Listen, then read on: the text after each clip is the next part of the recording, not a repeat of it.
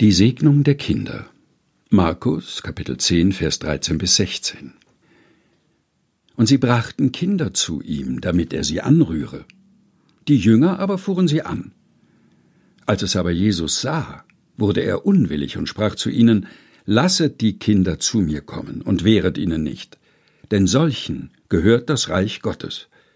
Wahrlich, ich sage euch, wer das Reich Gottes nicht empfängt wie ein Kind, der wird nicht hineinkommen.